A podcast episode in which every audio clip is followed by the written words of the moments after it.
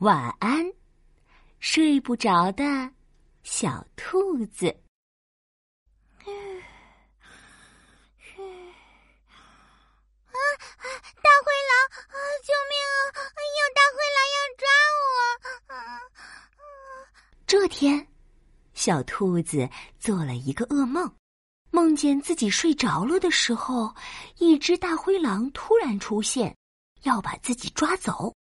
被噩梦吓醒之后，小兔子第二天晚上就失眠了。小兔子的好朋友小鸭子和小猪听说了，连忙来帮忙。嗯，我知道了，小兔子，你一定是太紧张了。小鸭子歪着脑袋想了想，说：“也许你需要放松身体，打造一个舒适的睡眠环境。”小鸭子给小兔子准备了热气腾腾的洗澡水。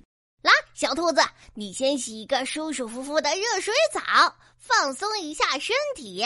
等小兔子洗完澡后，小鸭子给小兔子准备了一套柔软舒适的睡衣和眼罩，又在小兔子的床上铺上暖暖的被子。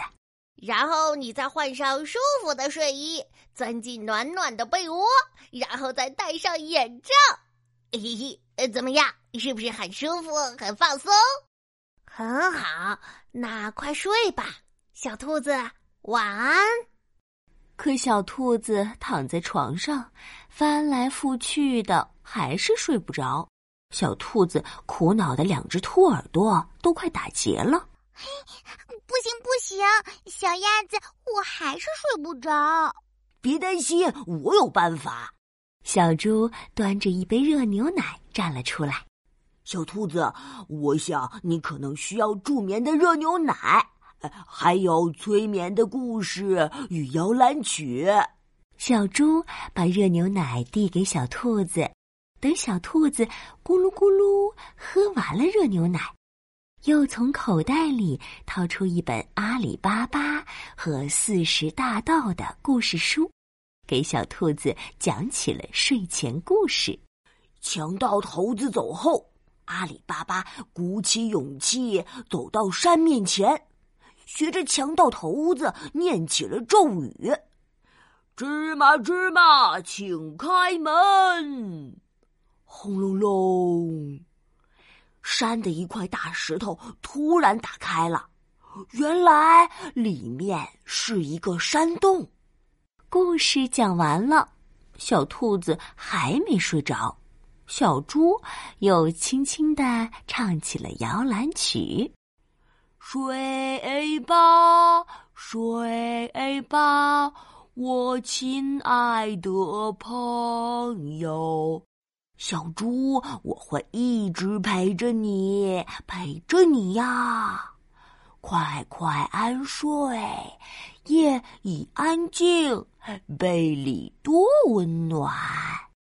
小猪唱呀唱呀，唱呀唱呀，唱的嗓子都干了，可小兔子还是睡不着。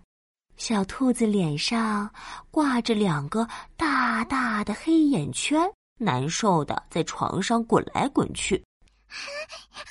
不行不行，我还是睡不着。